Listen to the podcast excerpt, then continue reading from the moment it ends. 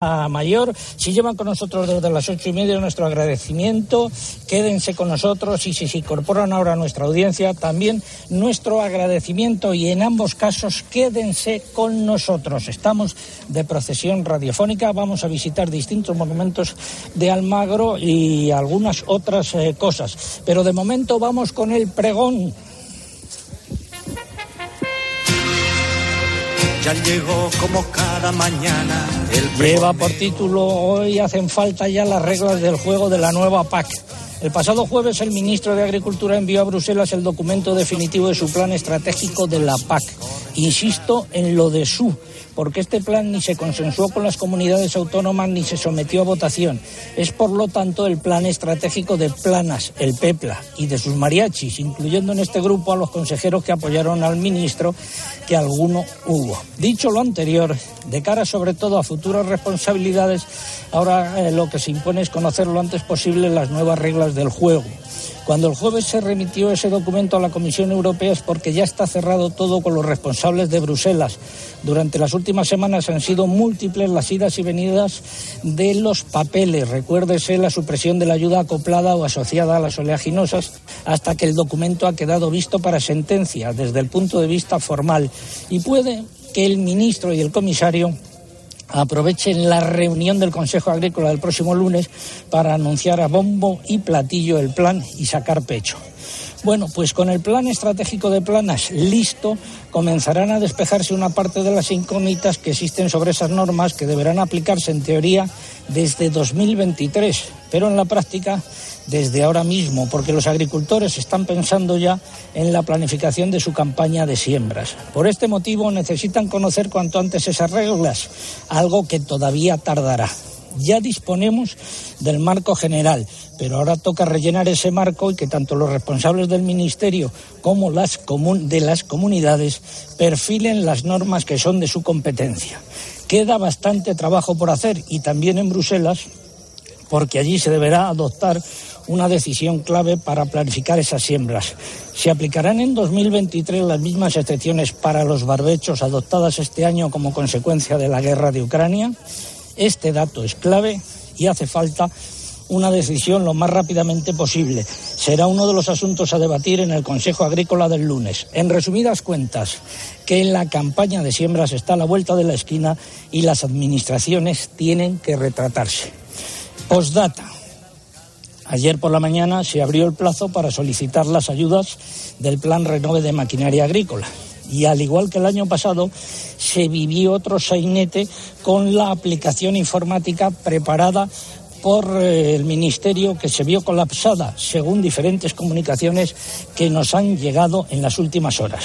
Insisto, ya sucedió el año pasado y deberían haberlo tenido previsto, pero por lo que se ve, en lugar de ponerse a ello, Planas y sus mariachis se dedicaron a tocar la trompeta o el trombón.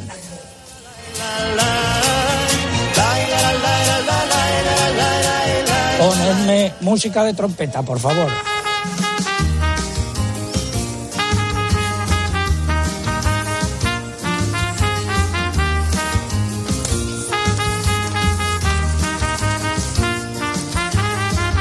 Paseando por la Plaza Mayor de Almagro, repasamos los nueve titulares correspondientes a esta hora. La reserva hidráulica ha bajado hasta el 44% de su capacidad total. Ahora cuenta con 11.200 hectómetros cúbicos menos que en la media de la última década. Más, Eugenia. La Comisión de Explotación del Acueducto Tajo Segura ha autorizado un trasvase de 13 hectómetros cúbicos para este mes. De ellos, 5,5 hectómetros cúbicos son para regadío. La granizada que cayó la semana pasada en la comarca valenciana de Utiel, Requena, dañó unas 9.000 hectáreas de cultivos. Según la Unión, los más afectados han sido el viñedo, almendro y olivar. Las Cortes Regionales aprobarán el próximo 28 de julio la ley de la viña y el vino de Castilla-La Mancha, según avanzó el jueves su consejero de Agricultura, Francisco Martínez Arroyo. El sector agrario extremeño denunció el martes la situación que vive con una tractorada que partió desde distintos puntos de Extremadura y finalizó en Badajoz. Se anuncian nuevas protestas en esta provincia, en Aragón y en Murcia. Comienza la recolección del girasol en Sevilla, aunque la superficie ha aumentado tanto en esta provincia como a nivel nacional, no bastará para cubrir la demanda, ya que la productividad estará por debajo de la media.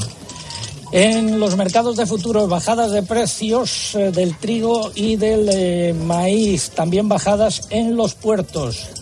En los principales mercados nacionales han predominado los recortes en los precios de los cereales esta semana, aunque también se han anotado algunas subidas puntuales. Las caídas más destacadas se han registrado en Córdoba, donde el trigo duro bajó 25 euros por tonelada. Subidas importantes y generalizadas en los precios en origen del aceite de oliva. En el caso de las almendras predominaron las repeticiones, salvo en Mercamurcia, donde subieron todas las variedades. Estamos ahora mismo en los soportales de la Plaza Mayor de Almagro, frente a una tienda en la que ese ruido que oyen ustedes de fondo es una persona haciendo encaje de bolillos, si no me equivoco. ¿Cómo se llama usted? Muy buenos días. Muy buenos días, me llamo Nieves, Nieves. Bueno, ¿describa usted la tienda o prefiere que lo haga yo? Pues la tienda es un auténtico museo porque son obras de arte lo que tenemos aquí, maravillas. Todos los trabajos que hacen las abuelas mayores mayores de Almagro, que son verdaderas maravillas. Pero usted se aplica también, ¿no? Bueno, yo un poquito, un poquito. ¿Cómo se llama la tienda? Artes El Villar. El billar.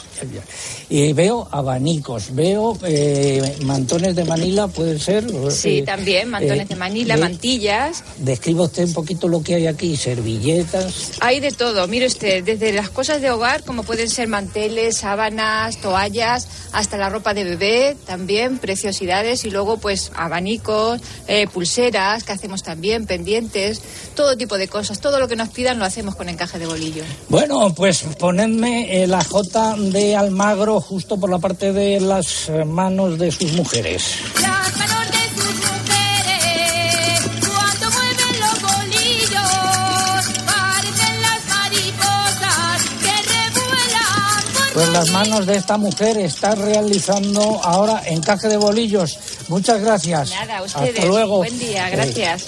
seguimos eh, con nuestro concurso. ¿Cuál es el producto agroalimentario emblemático de Almagro? Esa es la pregunta de hoy. Están en juego tres lotes de productos agroalimentarios eh, de calidad de Castilla-La Mancha que nos facilitan desde la consejería. Hay un poquito de todo.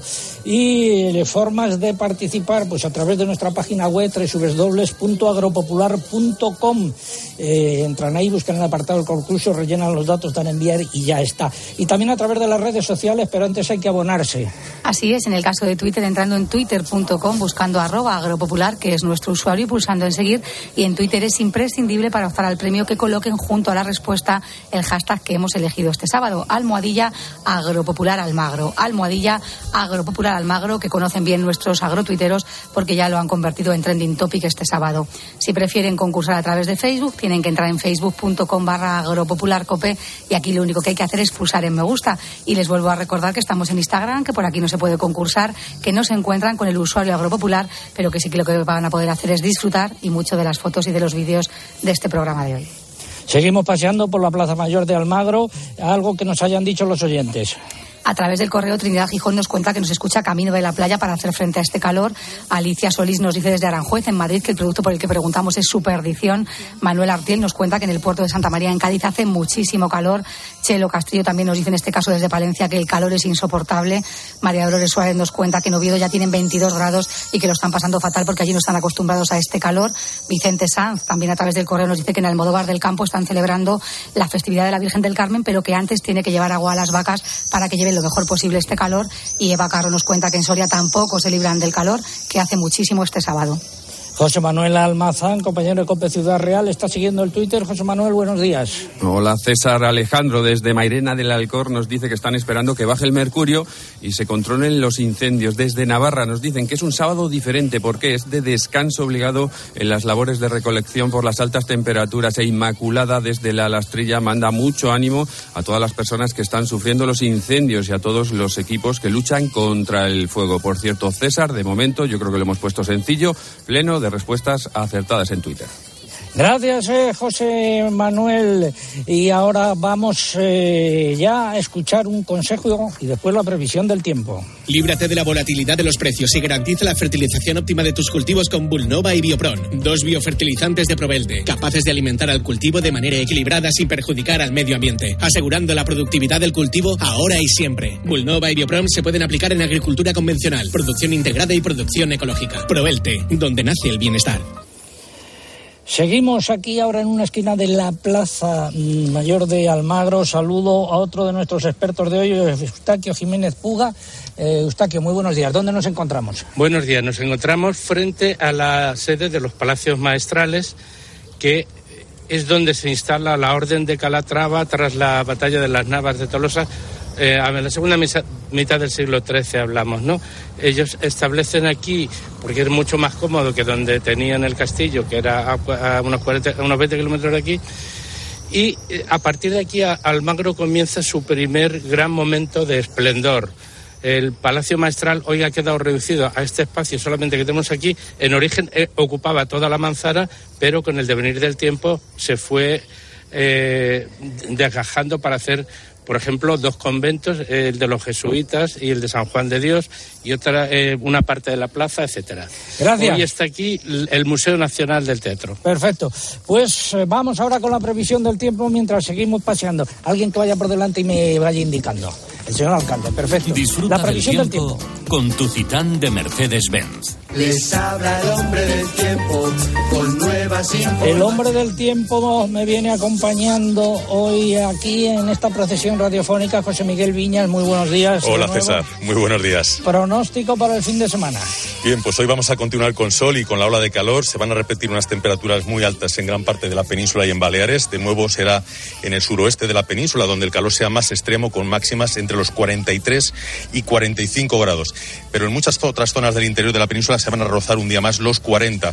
Soplará levante fuerte en el estrecho como estos últimos días. Y mañana domingo apenas esperamos cambios. Por lo tanto, una nueva jornada de tiempo seco, soleado y con intenso calor en amplias zonas del país. Tendremos además calimas en Canarias, en las islas más orientales y también algo por el oeste de la península.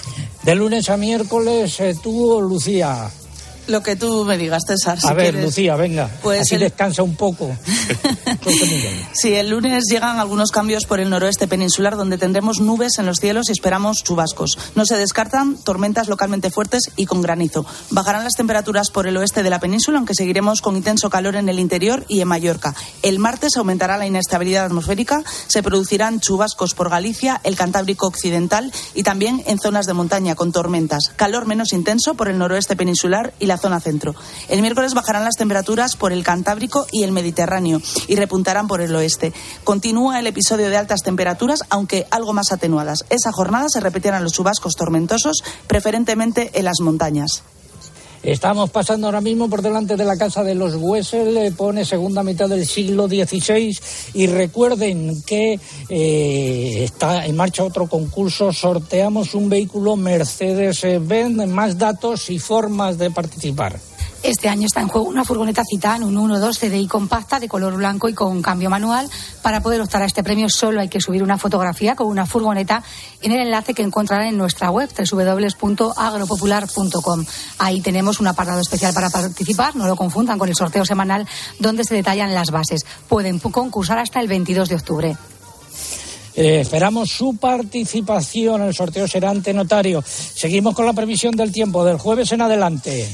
José Miguel. Sí, durante la segunda mitad de la semana el intenso calor no va a terminar de abandonarnos. El tiempo dominante seguirá siendo seco y soleado. Crecerán nubes en las montañas donde tendremos algunas tormentas. Es probable que el jueves repunten las temperaturas en el norte peninsular, mientras que del viernes en adelante seguirán subiendo por el área cantábrica y por el Mediterráneo, pero bajarán algo por el sur de la península. Hay algo de incertidumbre sobre la magnitud que alcanzará el calor esos días y no parece que las temperaturas vayan a estar muy por debajo de las que nos está dejando esta ola de calor tan duradera. En Canarias, eso sí, el tiempo típico del alisio. Gracias, José Miguel. Seguimos, por lo tanto, acalorados. Acalorado estoy,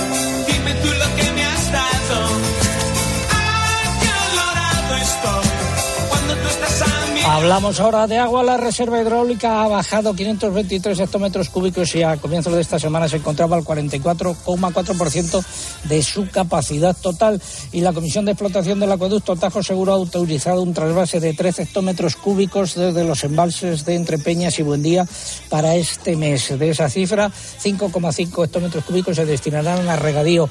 ¿Qué tiene que decir el consejero de Agricultura, que se ocupa también del agua?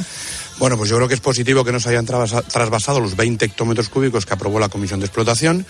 Creo en todo caso que eh, bueno, pues el, el, Gobierno de España hace un esfuerzo al, al, tomar esta decisión, apoyada en criterio técnico, lógicamente, pero insuficiente desde la perspectiva de Castilla-La Mancha. Cuando se produce un trasvase para regadío, nosotros pensamos en la necesidad que tenemos también de agua para consumo humano. Estamos en una tierra en la que falta agua y desde la mayor de las solidaridades, como hemos dicho siempre, y aprovechando tu programa, César, que se escucha en toda España, pues mandar un mensaje de solidaridad a todos los agricultores pequeños y medianos del Levante, en la región de Murcia, en Valencia, en Almería, porque estamos con ellos, porque sabemos de su necesidad de, de acceder al agua y yo creo que podemos hacerlo entre todos. Pero por delante de todo tiene que estar el acceso al agua para consumo humano. Y en esta tierra falta agua para beber. Aquí en concreto. En, en esta efectivamente, César, en esta zona en la que estamos, en el campo de Calatrava, lo sabe bien el alcalde de Almagro, tenemos siempre problemas de acceso al agua. De hecho, hemos hecho, hemos eh, puesto en marcha recientemente una planta potabilizadora de ósmosis para poder abastecer de agua en cantidad y calidad suficiente a los 12 pueblos de la comarca. Lo va a inaugurar el presidente de Castilla-La Mancha la semana que viene, pero tenemos además la ambición de que se ponga en funcionamiento el sistema de abastecimiento a la llanura manchega, que es muy importante para nuestra tierra, que es muy importante para el Alto Guadiana, porque se trata de una infraestructura muy importante, atención, solo para consumo humano, para beber. Necesitamos agua para beber. Y aquí se está celebrando el Festival de Almagro, estos días, un festival de teatro clásico que es único en el mundo, en un lugar único como estamos pudiendo comprobar, y necesitamos que las personas que vengan a vernos, además de los que están aquí, puedan acceder a agua en cantidad y calidad suficiente. Gracias, eh, consejero. ¿Y eh, alguna novedad en relación con los incendios, eh, Eugenia, que hayan comentado los compañeros de informativos desde que hemos comenzado? Pues no nos han comentado nada nuevo. Podemos decir que en estos momentos siguen más de 40 incendios activos en nuestro país, los principales en Cáceres, Salamanca, Zamora, Lugo y Pontevedra o Málaga, entre otros. Desde el Ministerio de Transición Ecológica y también Protección Civil, pues se repite la advertencia de no hacer fuego estos días de extremo calor en España y el cuidado exquisito que se necesita en el campo. Eh, finalizamos así este bloque dedicado al tiempo y el agua. No, no es un molino, mi señor. Es la nueva Citán Furgón de Mercedes-Benz. Amigo Sancho, creo que está perdiendo la cordura. Viendo el amplio espacio de carga de la nueva Citan Furgón, es normal creer que estés ante un gigante. Descubre sus novedosos sistemas de seguridad y conectividad y llévatela con hasta tres años de garantía. Consulta condiciones. Amigo Eustaquio Jiménez Puga, hemos seguido avanzando en esta procesión radiofónica. ¿Dónde nos encontramos ahora mismo? Efectivamente, nos encontramos frente al Palacio del Marqués de Torremejía, edificio del siglo XV con añadidos posteriores, por ejemplo, entre ellos el antiguo Hospital de las Ánimas, que fue incorporado por el Marqués para ampliar el palacio. En la actualidad tenemos la suerte de que está siendo rehabilitado con muchísimo gusto, creo, bajo mi punto de vista, por un, por un empresario mexicano, Mauricio Fernández Garza, que lo compró y eh, está haciendo de él su casa y pretende también abrir un, una institución cultural aquí, un museo. Y en esta misma calle, unos metros más adelante y enfrente, está el Palacio de Valparaíso, veo, ¿no? Valparaíso. O Valparaíso, exacto. Exactamente. Valparaíso está en, en Chile. En Chile. Eso es. Como ha dicho México, me he ido a Chile rápidamente. Eso sí. Venga. Es que estamos en América. Eh, el Palacio del, eh, del, Marqués de Valparaíso, del Conde de Valparaíso, perdón, eh, pues es un, un, edificio del siglo XVI.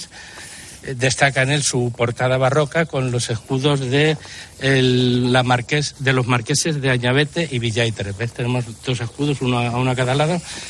el, el Conde de Valparaíso el conde Valdeparaiso se casa con, con, la marquesa de Añabete y hacen esta, esta portada con, con, los escudos de la familia. El conde Valdeparaiso fue un personaje muy importante porque fue ministro de Hacienda y uh, también marca un, el segundo, uno de los, de los mejores periodos de la historia de Almagro por lo que hizo eh, por nuestra por nuestra ciudad. El... sillas ahí dentro, con lo cual aquí también hay representaciones de teatro. Alcalde, ¿dónde está el alcalde? Que no lo veo. ¿También hay representaciones de teatro aquí o no? No, no, no, dentro no hay, no hay representaciones de teatro. Perfecto.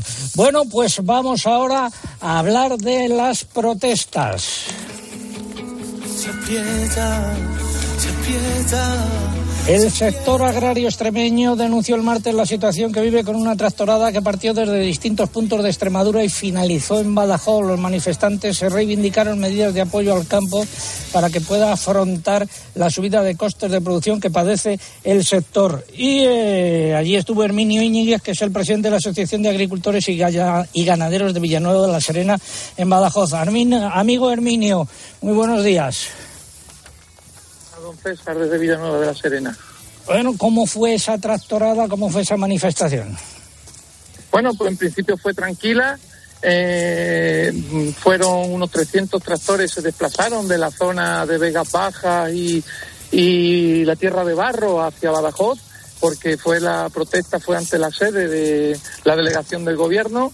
Y bueno, de las zonas más alejadas, como es Vegas Alta, pues fuimos en, en los coches y, y, en fin, allí nos, nos juntamos en Badajoz. Y bueno, fue ¿El una motivo? tranquila. Sí, el motivo, pues la situación insostenible que tenemos que tenemos en el campo por la subida de los costes. Lo que pedimos una vez más a este gobierno y así lo hicimos ante la delegación del gobierno es que haya gestión, que haya gestión ante estos costes. No puede ser que el gasoil siga subiendo a la velocidad que va, la luz siga subiendo y bueno, nosotros los precios pues los tenemos negociados desde enero, incluso algunos ni los conocemos y esto hace pues que corramos un riesgo serio en nuestras explotaciones, don César. Entonces, bueno, pues hacerlo saber y, y bueno, también eh, eh, hacer saber a la opinión pública, a todo lo, lo- a toda la población, que esto no incumbe solo a los agricultores. Estamos hablando que las cestas de la compra se están careciendo a los niveles que se están careciendo, un, por una parte por la especulación que hay, que ya sabemos que es importante, pero por otra por los costes tan enormes que está habiendo. Entonces, bueno, pues esto es una cosa de todos, no solo de los agricultores, y eso hay que en la población. Gracias, Herminio Íñiguez. La semana que don viene. César. Sí. Don César, un, un segundo, un segundo le voy a pedir por- porque quiero hacer una felicitación especial a un pequeño oyente, a un pequeño oyente de Agropopular de siete años que se llama Herminio y es mi hijo y que como hacía mi padre que siempre escuchaba Agropopular y yo estaba a su lado y bueno pues aquí estamos ahora a, a pie de cañón produciendo alimentos. Se ha Pues pasado el segundo. Herminio. Gra- gracias, felicitado queda. Hasta- luego. Más manifestaciones la semana que viene en Mérida y también en eh, Aragón y en Cartagena. De todo ello iremos dando eh, cumplida cuenta aquí. Es el momento de la sección de innovación. Comienza innovación en nuestro sector primario. Transformar las ideas en acción para avanzar juntos hacia una cadena agroalimentaria sostenible. Una sección patrocinada por el Foro Interalimentario. El vino de Valdepeñas y Tomelloso. Vino de Valdepeñas y Tomelloso. Las Cortes Regionales de Castilla-La Mancha aprobarán el próximo 28 de julio la ley de la viña y el vino de Castilla-La Mancha, según avanzó el jueves el consejero de Agricultura Francisco Martínez Arroyo. Un sector que aquí está innovando mucho en Castilla-La Mancha. ¿no? Bueno, pues es un sector importantísimo para nosotros, quizá el más importante desde el punto de vista social en nuestra tierra, por el que se nos conoce en el mundo. Tenemos más superficie de viñedo que ninguna otra región del mundo, producimos más vino y más mosto que en ningún otro lugar del mundo y cada vez exportamos más. Estamos consolidando los mercados, los últimos datos de ventas son muy positivos, incluso los últimos en la exportación del mes de mayo, y el sector está haciendo una- un esfuerzo muy importante desde el punto de vista inversor. El, el gobierno regional va de la mano del sector y la ley era necesaria. La ley se va a aprobar el 28 de, de julio. Es una ley fundamental para el sector en la que incorporamos nuevos modelos de negocio en el sector del vino y esta es una novedad en el conjunto del país. Vinos de finca que se van a poder elaborar en bodegas que estén rodeadas por todo el viñedo a partir del cual se produce ese vino dentro de una denominación de origen. Es decir, vamos a poder tener un vino de finca específico dentro, por ejemplo, de la denominación de origen La Mancha, de la denominación de origen Valdepeña.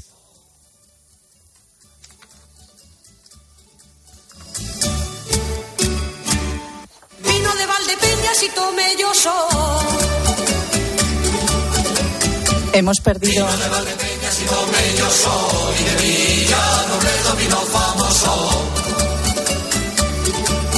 Hemos perdido momentáneamente, espero, la comunicación con Almagro. Mientras intentamos recuperarla, vamos a recuperar también algunas noticias relacionadas con la ola de calor que se nos habían quedado un poco en el tintero. Por ejemplo, el Gobierno de La Rioja ha prohibido las tareas agrícolas de riesgo con maquinaria a partir de 35 grados de temperatura. Además, ha recomendado que no se realicen trabajos agrícolas entre las 12 del mediodía y las 8 de la tarde.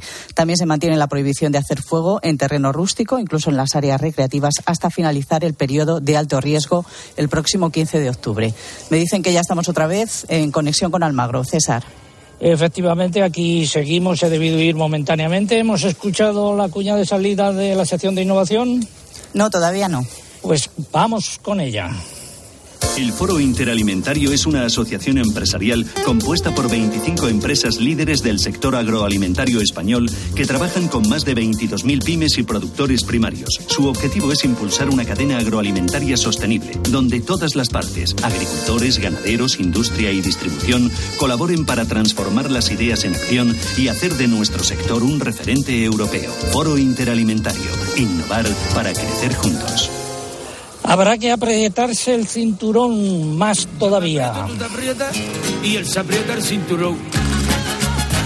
El índice de precios al consumo IPC de alimentación y bebidas no alcohólicas subió en junio un 12,9% respecto al mismo mes de 2021, según los últimos datos publicados por el Instituto Nacional de Estadística. ¿Cuáles son esos datos? Las mayores subidas correspondieron a los aceites y grasas, un 37%, los huevos casi un 24%, la leche un 20,4%, las frutas frescas que superan el 19% y los cereales y derivados por encima del 18%. También subieron la carne de ave las legumbres y las hortalizas frescas un 14%. Por el contrario, ningún producto bajó en la comparativa anual. Si comparamos los precios de junio con los de mayo, el mes anterior, hay que destacar el aumento del 11% en las frutas frescas. Seguimos aquí en Agropopular en directo desde la esquina del Ayuntamiento y la Plaza Mayor de Almagro. Vamos ahora con la primera parte del comentario de mercados. Fertiberia, líder en fertilizantes, le acerca la información de los mercados agrícolas.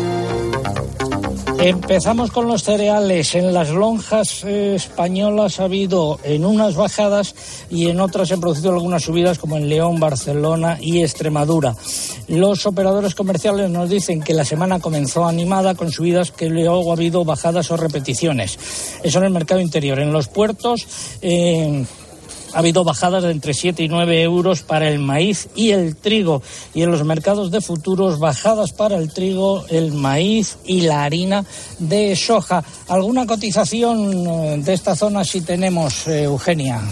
De la zona de, me has dicho, De la zona en la que nos encontramos, eh, Ciudad Real, que me Pues- parece que dejó sin cotización eh, este, este mes, esta Vamos a ver, semana. sí, tenemos las de Ciudad Real. eh, las cebadas han eh, cotizado esta semana entre 303 y 308 euros por tonelada. Los trigos panificables y de fuerza entre 350 y 410.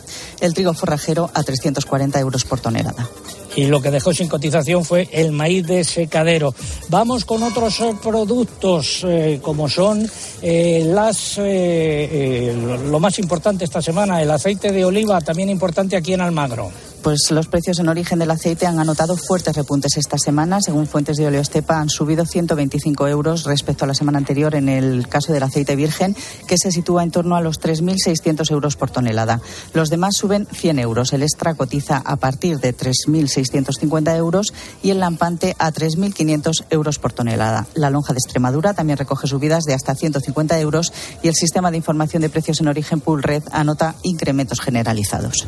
En frutos secos, Mercamurcia notó un cambio de tendencia tras meses de recortes al registrar subidas generalizadas en las cotizaciones de entre 4 y 7 céntimos de euro ante la proximidad del inicio de la recogida de la nueva campaña que este año se adelanta por el calor y que comenzará a finales de este mes. Las cotizaciones van desde 3,65 euros por kilogramo de la comuna y 7,94 euros de la ecológica. La mesa de Albacete no ha fijado precios esta semana y no lo hará hasta que comience la nueva campaña. En limón, eh, en Alicante, el limón Berna baja ligeramente oscilando entre 30 y 50 céntimos de euro por kilo. Finalizamos así esta primera parte del comentario de mercados. ¿Conoces los NPK Sulfactive de Fertiberia Classic? La línea de abonos complejos que está revolucionando el mercado de los fertilizantes. Seis nutrientes totalmente solubles que garantizan la fertilización más completa y equilibrada, que aumenta la producción y la calidad de la cosecha y te aseguran la máxima rentabilidad de tu inversión. No lo pienses más. Elige siempre fertilizantes de primera calidad. Elige siempre fertilizantes Fertiberia.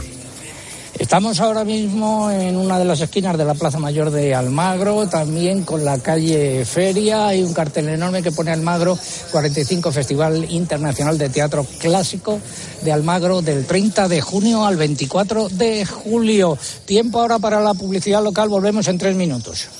César Lumbreras. Agropopular. Escuchas Cope. Y recuerda, la mejor experiencia y el mejor sonido solo los encuentras en cope.es y en la aplicación móvil. Descárgatela. Si a usted lo que realmente le gusta es perder el tiempo atendiendo visitas de desconocidos para intentar vender su casa en lugar de ver su serie favorita en familia, hágalo. Si no, confíe la venta de su casa a los mejores profesionales y disfrute de lo que realmente le gusta.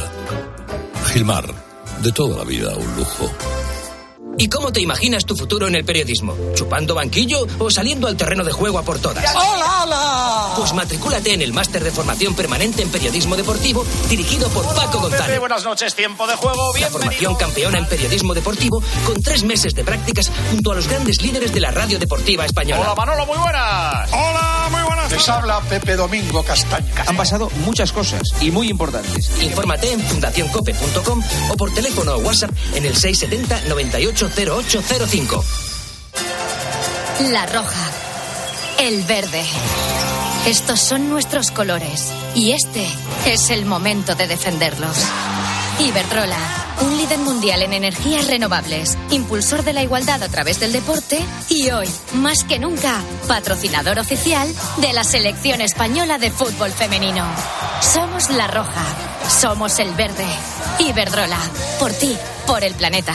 Empresa colaboradora con el programa Universo Mujer. ¿Sabías que en verano disfrutamos de hasta 15 horas de luz? Eso es Harvest Fresh. Harvest Fresh. Sí, la nueva tecnología de los frigoríficos Beko que imita la luz solar durante 24 horas para conservar vitaminas y nutrientes por más tiempo y con la mayor eficiencia energética. Como el frigorífico Combi Beko Neofrost Dual Cooling por 679 euros. Con las ventajas de los tecnoprecios. En tienda web y app del Corte Inglés. Dos cositas. La primera, con la que está cayendo le ha subido el precio del seguro a mi hija. La segunda, nosotros nos vamos a la mutua. Vente a la mutua con cualquiera de tus seguros y te bajamos su precio, sea cual sea. Llama al 91 555 5555. 91 555 5555. Por esta y muchas cosas más, vente a la mutua. Condiciones en mutua.es. De lunes a viernes, el deporte se vive en el partidazo de Cope, desde las once y media de la noche con Juanma Castaño. Después de todo el fútbol, tocaba algo de tenis. Hola, Rafa. Muy buenas noches. Buenas, ¿qué tal? ¿Te has sentido más querido que nunca en la pista? Hace muchos años que me siento muy, muy querido, ¿no? De lunes a viernes, desde las once y media de la noche, la mejor información deportiva y el mejor análisis lo encuentras en el partidazo de Cope, con Juanma Castaño, el número uno del deporte.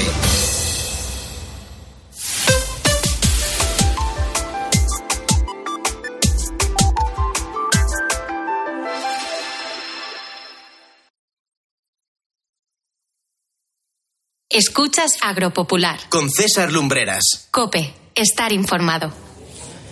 9.32 minutos, ya casi 33 en Canarias, 8.33 eh, minutos. Estamos en Almagro haciendo una procesión radiofónica eh, hoy y llega el momento de repasar los nueve titulares y medios correspondientes a esta hora con nuestra sintonía versión moderna.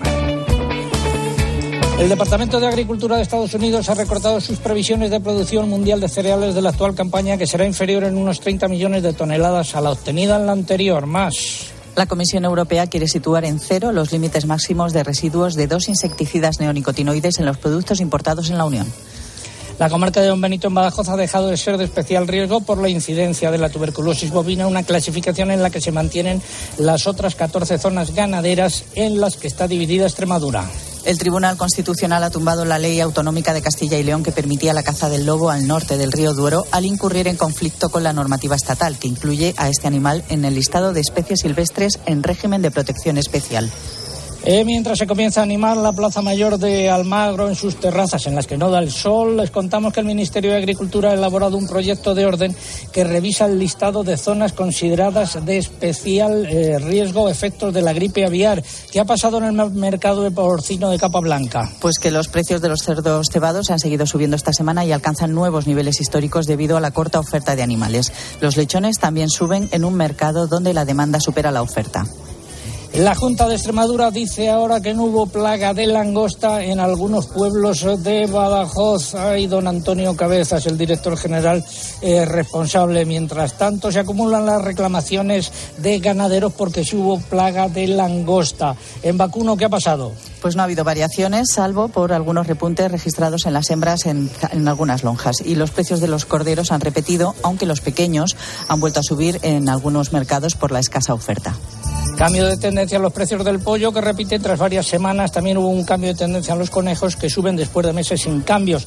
En huevos, subidas en las clasificaciones altas y repeticiones en el resto. Seguimos en Almagro visitando sus monumentos e instituciones. Y hablando de instituciones, en esta esquina de la calle de la Feria y de la Plaza Mayor eh, está Vicente, ¿no?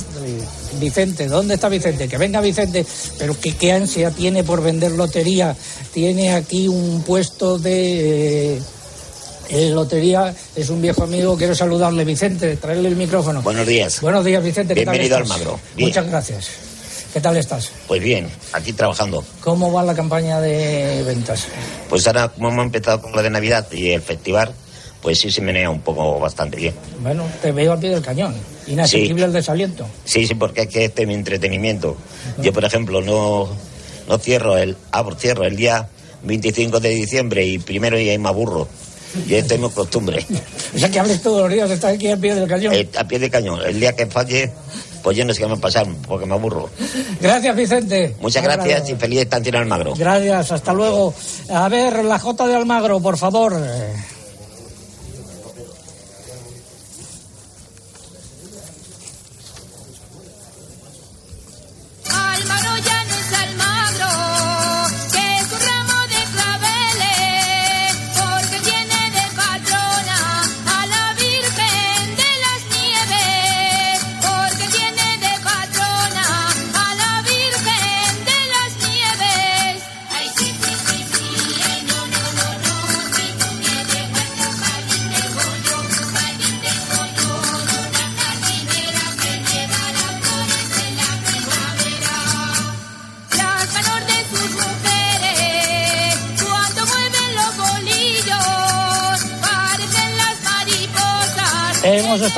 Con Vicente Ruiz eh, del Valle, que tiene una administración de loterías. Recuerdo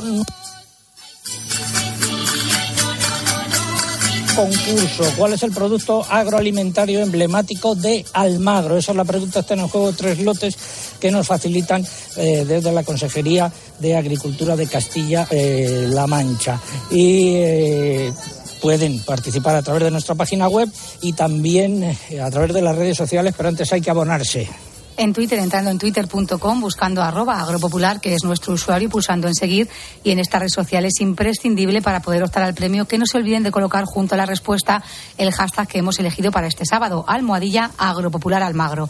Almohadilla agropopular almagro con el que seguimos siendo trending topic. Si prefieren participar a través de Facebook, es igual de sencillo. Entran en facebook.com barra agropopularcope y aquí lo único que hay que hacer es pulsar en me gusta si no lo han hecho en semanas anteriores. Y les vuelvo a recordar que también estamos en Instagram. Nuestro usuario es agropopular. Por aquí no concursen, no lo olviden, pero sí disfruten de las fotos y de los vídeos del programa de hoy desde Almagro. Algo que hayan dicho los oyentes. A través de Facebook, Clara María nos dice que en Don Benito alcanzan ya los 27 grados, prevén 43, manda ánimo a todos los desalojados por los fuegos.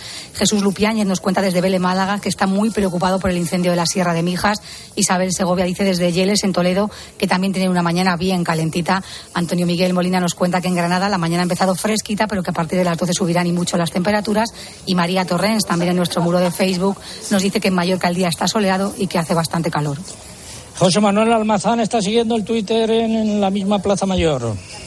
Eh, César Jaime desde Cantabria nos dice que están sufriendo también la ola de calor y el verde de sus campos pues está perdiendo. Salva nos apunta que hay preocupación por posibles daños en la viña y en el girasol por la intensa y larga ola de calor. Y Miquel nos apunta que por aquí son típicas, lo sabes, las migas, las gachas y el pisto, pero que a él lo que más le gusta es efectivamente la respuesta a nuestro concurso.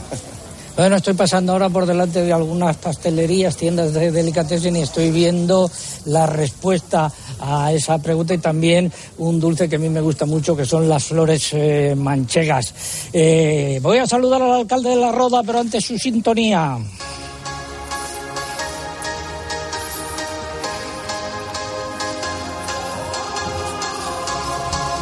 Juan Ramón Amores, alcalde de La Roda, muy buenos días. Buenos días, César, qué envidia. Aquí estamos paseando con tu colega y con tu amigo el consejero de Agricultura. Cuéntanos qué has hecho esta semana o qué vas a hacer. Consejero, un, un alcalde y seguro me gana esta por allí cerca. Aquí está. Un abrazo fuerte, Juanra. Un abrazo. Un abrazo para todos, de verdad. La próxima que vengamos al Magro tienes que venir, ¿eh? Queda pendiente. Cuéntanos, Juanra. Este producto que empieza por B. Cuéntanos, Juanra.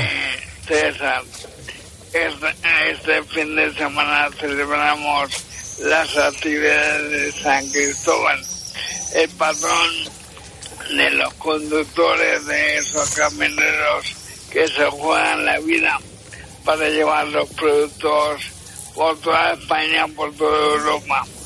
Desde aquí, mi solidaridad por el momento difícil que están pasando y que recuerden que mientras no llegan a casa sanos y salvos, eh, el viaje no ha terminado. Pues nos sumamos a ese deseo tuyo, eh, Juan Ramón Amores, alcalde de La Roda, enfermo de ELA, que nos deja su testimonio aquí todas las semanas. Un abrazo. Un abrazo fuerte. Un abrazo, Juanra. Desde La Roda y desde eh, Almagro nos vamos hasta Bruselas volando. El lunes hay reunión del Consejo de Ministros de Agricultura Europeos en Bruselas, la primera bajo la presidencia de la República Checa. Más datos, Eugenia. En esta sesión se van a abordar cuestiones clave como la situación de los mercados agrarios muy impactados por la guerra en Ucrania. También se repasará cómo va el proceso de aprobación de los planes estratégicos de la futura PAC y los ministros volverán a pedir que se prorroguen a 2023 las medidas que permitan cultivar los barbechos para poder aumentar la producción. Por otro lado, comenzarán los debates sobre la propuesta de Bruselas para el uso sostenible de fitosanitarios, cuyo objetivo es lograr una reducción del 50% en su utilización de aquí al año 2030. Ustedes, eh, señor consejero de Agricultura, apoyan desde Castilla-La Mancha eh, que se flexibilice la normativa de barbechos. Sí, por supuesto. Nosotros queremos que para la próxima campaña los agricultores de Castilla-La Mancha, de España y de toda Europa puedan sembrar los barbechos, porque estamos en un momento muy delicado. Es una alternativa más para ellos y desde luego yo creo que el mercado lo necesita. Yo espero que la decisión se tome cuanto antes y creo que hay buenas perspectivas para ello. A ojo a la siguiente noticia, transporte de ganado. Cinco Estados miembros del norte de Europa quieren que el transporte de animales para sacrificio tenga una duración máxima de ocho horas. Se trata de Alemania, Bélgica, Dinamarca, Países Bajos y Suecia, que presentarán su posición sobre este asunto en el Consejo Agrícola del lunes. Además de ese límite de tiempo para el ganado para sacrificio, defienden también que se fije una edad mínima para el transporte de terneros, que se impongan normas sobre la altura de los recintos en los vehículos y condiciones para brevar y alimentar al ganado. Reclaman asimismo que se prohíban directamente algunos viajes largos a países terceros, en concreto a aquellos que no aplican las mismas normas de bienestar animal que la Unión Europea. La Comisión Europea quiere situar en cero los límites máximos de residuos de los dos insecticidas, en los productos importados en la Unión. Son en concreto dos sustancias de la familia de los neonicotinoides, en concreto el tiametoxam y la clotianidina. El uso de ambos está prohibido en los cultivos al aire libre en la Unión y Bruselas quiere aplicar esa misma prohibición a las importaciones. Por ello, ha empezado a informar a los países miembros de la Organización Mundial del Comercio de sus intenciones. Esos insecticidas son perjudiciales para los polinizadores y debe promoverse su prohibición a nivel internacional, ya que el problema de la disminución de estos insectos es mundial. Y en su informe de este mes de julio, el Departamento de Agricultura de Estados Unidos ha recortado sus previsiones de producción mundial de cereales para la actual campaña 2022-2023. El recorte afecta al trigo, la cebada y el sorgo, mientras que mantiene sin cambios la previsión para avena y maíz. En total espera un volumen de 2.252 millones de toneladas, que son unos 30 millones menos que en la campaña anterior. En cuanto a las oleaginosas, la producción va a ser más corta en el caso del girasol, pero aumentará la de colza y soja. Finalizamos así esta crónica de Bruselas. Un mensaje. Preparar la tierra para sembrar antes de las lluvias, recolectar antes de que llegue el calor. En el campo cada cosa tiene su momento. Y ahora es el momento de renovar tu maquinaria agrícola con el Plan Renove del Santander en condiciones preferentes. Haz tu explotación agrícola más digital y sostenible e impulsa de nuevo tu negocio. Financiación sujeta a previa autorización por parte del banco. Más información en cualquiera de nuestras oficinas o en bancosantander.es. Ahora es el momento. Ponedme el romance de la loba parda. Estando un pastor en vela y estando un pastor en vela pintando la azúcar. El Tribunal Constitucional ha tumbado parte de la ley autonómica de Castilla y León que permitía la caza del lobo al norte del río Duero. El motivo es que entra en conflicto con la normativa estatal que ha incluido a este animal en el listado de especies silvestres en régimen de protección especial. El Pleno del Tribunal Constitucional ha estimado un recurso de inconstitucionalidad presentado por el presidente del Gobierno, Pedro Sánchez, contra varios preceptos de esa ley. El secretario de Estado de Medio Ambiente, Hugo Morán, ha asegurado que el fallo disipa dudas sobre la seguridad jurídica de la gestión de la especie, que ya estaban claras en el ámbito de las directrices de la Unión Europea, pero que ahora se consolidan con claridad en la legislación española. Por su parte, la Junta de Castilla y León ha asegurado que la sentencia no tiene efectos prácticos, ya que la especie no es cazable desde que se incluyó el lobo en el listado el pasado septiembre. El gobierno castellano-leonés ha subrayado que la sentencia se refiere únicamente a los preceptos sobre el lobo como especie cazable y no al resto del articulado de la Ley de Caza y de Gestión Sostenible de los Recursos Cinegéticos de Castilla y León. Además, ha apuntado que continuará trabajando con otras regiones contra la decisión que adoptó el gobierno central de prohibir cazar el lobo en todo el territorio nacional. Ponedme la J de Almagro, otra estrofa.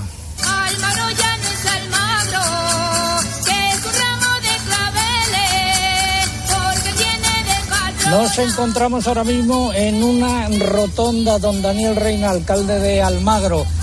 De frente a nosotros ahora mismo está un monumento. ¿A quién y por qué? El monumento a la encajera. El monumento a la encajera. Como bien hemos dicho al principio del programa, estábamos en la plaza, también está el Museo del Encaje de Bolillo y para Almagro y para la comarca el encaje de Bolillo es primordial. Y por eso el monumento en la entrada a Almagro en la, en la carretera de Bolaños. ¿Cuántas encajeras quedan? Bueno, ya las encajeras prácticamente han desaparecido. Son, como bien ha dicho Nieves, eh, personas mayores que se dedican todavía a hacer encajes en casa y que se lo pasan a los encajeros. Pero sí es cierto que hay varias tiendas de encajes que se encargan de comercializar, de comercializar el encaje, encaje artesano, pero también encaje, encaje de fábrica. Hay una empresa importante que se dedica a hacer encaje, encaje de, de forma mecánica. De mecánica. Bueno, y a sus espaldas ahora mismo, ¿qué edificio es el que vemos? Bueno, el que tenemos ahora mismo es el, el, el- los do- nos vamos a ver los dominicos, que sin lugar a dudas es el patio barroco más importante de, de la provincia, incluso quizás de la región. Pues vamos caminando hacia Vamos allí mientras damos la segunda parte del comentario de mercados, que es eh, la relativa a la eh, ganadería. Y empezamos con los eh, precios del porcino de capa blanca. Eugenia o... Sí, se mantiene la tendencia alcista en los precios del porcino de capa blanca, que alcanza niveles nunca vistos ante la corta oferta, mientras que los, los pesos anotan descensos cada semana por las altas temperaturas y se sitúan por debajo de los que tenían los animales la misma semana del año pasado. Y nueva subida también en el lechón, en un mercado donde la oferta es inferior a la demanda. Pasamos al eh, vacuno para sacrificio. En las canales de vacuno han predominado las repeticiones, al que algunas lonjas como Salamanca y Ebro han recogido subidas en las hembras ante una oferta más corta y una alta demanda por parte de la restauración que quiere abastecerse de cara a la temporada estival y los próximos días festivos. Las ventas al exterior se mantienen a un ritmo normal. Eh, volvemos al porcino, en este caso el ibérico, subidas de un céntimo de euro en Salamanca, cotizaciones entre 2,31 y 2,66 euros por kilo, subidas también en este caso por arroba en la lonja de Extremadura. Con el ovino, ¿qué ha pasado? Pues han repetido, esa ha sido la tónica general, salvo en los animales de menos peso, donde se han registrado eh, subidas en algunas lonjas como Salamanca, Talavera, Segovia y Ciudad Real por la escasa oferta de animales y el aumento de la demanda. Además, en el mercado interior se espera un repunte de la demanda por parte de la hostelería y las celebraciones locales que beneficiará a los corderos pequeños. En Albacete, cotizaciones entre 3,35 y 5,15 euros por eh, kilo para los corderos. Y terminamos con el complejo erótico. Empezamos por el pollo. Se frenan las subidas en los precios en este mercado después de cuatro semanas seguidas de subidas. Repiten entre 1,40 y 1,42 euros por kilo vivo. A- pese a ello, se sitúan más de un 28% por encima del año pasado. De cara a la próxima semana tampoco se esperan cambios. En conejos se ha registrado esta semana un cambio de tendencia. Se han anotado subidas en los precios tras varios meses sin variaciones. Las cotizaciones están entre 2,15 y 2,26 euros por kilo vivo y que son un 25% más altas que hace un año. Y por último, en huevos, nuevas subidas y de mayor cuantía para las categorías superiores por la corta oferta existente en un mercado con una demanda en alza, tanto en el consumo interno como en el exterior. Bueno, finalizamos así esta segunda parte del eh, comentario de mercados. Hemos eh, dado ya por finalizado el plazo para participar en nuestro eh, concurso y hemos llegado también a los eh, dominicos. Don Javier eh, Alcaide, ¿dónde está? Aquí estás. Por aquí ando, por aquí ¿Qué, ando. qué tal? A ver, tenemos de frente ahora mismo a los dominicos, monumento que tú estabas empeñado en que teníamos que visitar sí o sí. Sí, sí, vamos, yo entiendo que es, eh, pues digamos que es el monumento quitado el Corral de Comedias por su singularidad, es el monumento más espectacular de Almagro, eh, tiene un claustro renacentista que es impresionante, es eh, fundación de- del que fuera eh, comendador mayor de la Orden de Calatrava, don Gutiérrez de Padilla, quien en principio lo que quiso fundar era un hospital para pobres, pero el Real Consejo de las Órdenes le cambió el palo y terminó siendo un monasterio que albergara la recién creada eh, rama femenina de la Orden de Calatrava.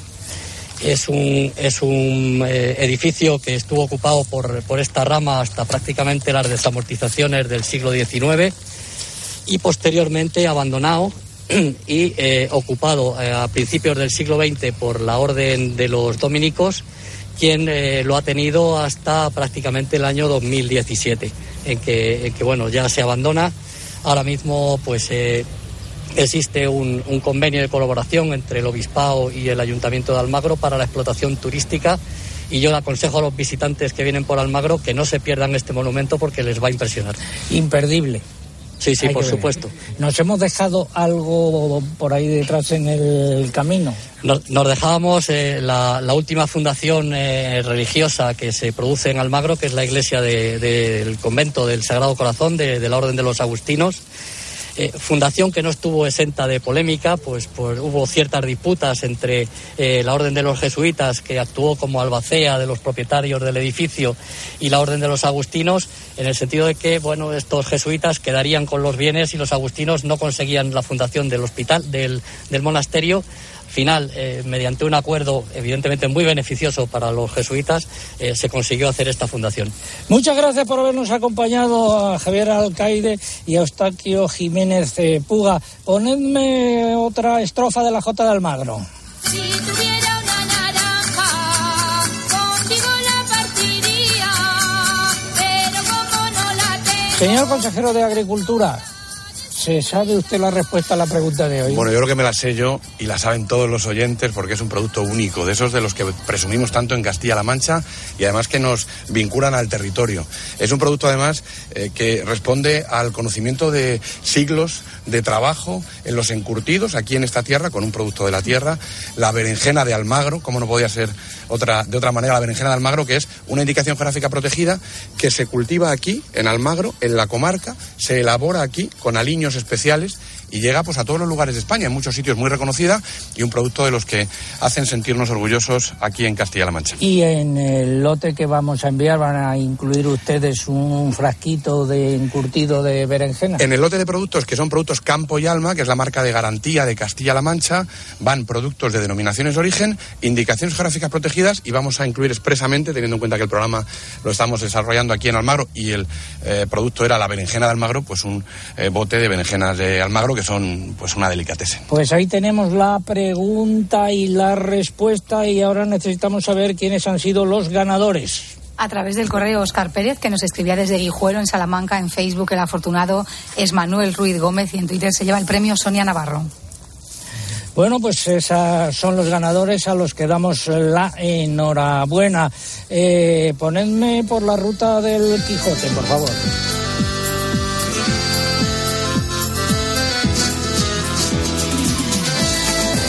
Vamos a ir entrando un momento hacia los eh, dominicos para ir despidiendo el eh, programa desde allí. Alcalde, un breve apunte sobre el Festival del Teatro. Bueno, el festival, estamos, hemos pasado ya el Ecuador del festival, el festival está funcionando fantásticamente bien, las entradas están a más del 73% vendidas y eh, lo que queremos es invitar a todos aquellos que no han podido estar todavía porque eh, finaliza el domingo 24 y sería importantísimo que se animaran rápido porque si no, no van a tener entradas para poder eh, coger y ver las obras, maravillosas obras que ha expuesto o que va a exponer nuestro director Nacho García. Gracias, alcalde. Señor consejero, ¿ha prohibido usted que, que intervenga don Pedro Barato, presidente de Asaja? No, por supuesto, por supuesto. A ver, Pedro está pues, siempre invitado, ¿Y dónde como está? no podía ser de otra manera. Y bueno, pues le dejo la palabra, por lo que veo, ¿no? Don Pedro Barato, que se ha levantado usted liberal hoy, cosa que no le caracteriza. Don Pedro Barato, muy buenos días. Eh, usted de esta zona eh, y hizo la mili aquí, según tengo entendido, ¿no? Bueno, eh, sí, soy de esta zona, aquí al lado del campo Calatrava, y hice la mili aquí, cosa que, que tengo un grato recuerdo de la base de helicópteros de Almagro. Bueno, eh, algo, ¿Algún mensaje que trasladar a los agricultores y ganaderos respecto al plan estratégico? Bueno, yo creo que no es la paz que el campo español necesita, ni los agricultores necesitan. Se castiga al agricultor profesional, se castiga a la agricultura profesional y desde luego eh, yo lo que decía esta mañana, que se aclare esto cuanto antes porque acabamos de terminar la cosecha y desde luego eh, necesitamos saber qué, qué tenemos que hacer pues a partir de septiembre. Y por otro lado, eh, situación complicada, muy complicada en los costes de producción y aquí parece que aquí todo esto va muy bien y no va tan bien. Y luego el problema, como decía el consejero, el problema del agua, que es un problema de consumo humano y también de, de los agricultores de la zona. Muchas gracias, don Pedro Barato, presidente nacional de Asaja. Eh, vamos a recordar la página web de Agropopular, www.agropopular.com. Ahí tienen ustedes eh, los sonidos del programa de hoy. Hemos hecho eh, esta procesión radiofónica durante una hora. Eh, alcalde, en los soportales nos ha fallado un poco la cobertura, pero bueno, a ver si lo arreglan. Y Ahí pueden consultar ustedes toda la información actualizada dentro de un rato, mañana, la semana que viene, etcétera. Recuerden www.agropopular.com y va a ser el momento de despedirnos que vienen Cristina y primero los compañeros de informativos con toda la información actualizada sobre eh, la complicada situación de los incendios. Saludos de César Lumbreras Luengo desde Almagro. César Lumbreras. Agropopular. Escuchas Cope. Y recuerda, la mejor experiencia y el mejor sonido solo los encuentras en cope.es y en la aplicación móvil. Descárgatela. El salto de tu vida en paracaídas no empieza así. Todo empieza antes con un... ¿Y si salimos? Todo empieza aquí, entrando en el SEAT Ateca con el espacio y la tecnología que necesitas para convertir el tiempo en lo que tú quieras. Estrena ahora tu SEAT Ateca con entrega inmediata. Consulta la oferta en SEAT.es. Si te gusta la carne tanto como nosotros y no tienes espacio para barbacoa, déjate seducir por el horno Stickmaster de Teca para cocinar como a la brasa. Conseguirás resultados espectaculares en chuletones, solomillo, hamburguesas. Pruébalo 30 días sin compromiso. Además, con los tecnoprecios del corte inglés ahora tienes un 15% en todos los hornos, placas y campanas TK. ¿Tienes una empresa de entre 3 y 9 empleados? Entonces los fondos europeos son para ti. En Vodafone Business te facilitamos la solicitud de hasta 6.000 euros de ayuda y te acompañamos en todo el proceso. Llámanos al 900-925-755 o entra en vodafone.es barra fondos europeos. Nosotros nos encargaremos de todo. Vodafone, Together We Can. ¿Y cómo lo detectáis antes de que entren? Pues con la tecnología Presence. Por ejemplo, detectamos si intentan sabotear la alarma con inhibidores y los sensores de las puertas y ventanas que nos avisan antes de que alguien entre. Y mira, Ana, estas cámaras tienen análisis de imágenes y así vemos si es un peligro real. Pero lo importante es que si pasa algo, nosotros respondemos al momento. Este verano protege tu hogar frente a robos y ocupaciones con la alarma de Securitas Direct. Llama ahora al 900-666-777. Mamá, hazme caso. Solo he pagado 93 euros. Y lo he hecho todo por el móvil. Además, si tienes algún problema, puedes hablar por WhatsApp con tu gestor. Este verano hazle caso a tu hija por una vez y contrata el seguro de hogar con Berti. Porque con Berti ahorras tiempo y dinero en tu seguro. Entra en Berti.es y pásate a la aseguradora digital número uno en España. Llegó el verano, llegó el ahorro. Aprovecha las mejores oportunidades del verano en Leroy Merlin. La oportunidad de ahorrar, de llevarte productos de calidad al mejor precio y de equipar tu casa para disfrutarla todavía más. Hasta el 18 de julio, atrapa nuestras ofertas antes de que se derritan. Compra en leroymerlin.es, en la app en el 910 49 99 99 o ven a tu tienda Leroy Merlin. En Cope estamos donde estás tú. ¿Qué tal, Pablo? Buenos días. Buenos días, amigo Carlos. Acérrimo. Porque con la aplicación llevas en tu móvil todos los programas con los mejores comunicadores. No me digas que no nos lo estamos pasando bien. Nos escuchas en directo o cuando tú quieras. Los mejores contenidos donde estés, porque con la aplicación móvil nos movemos contigo.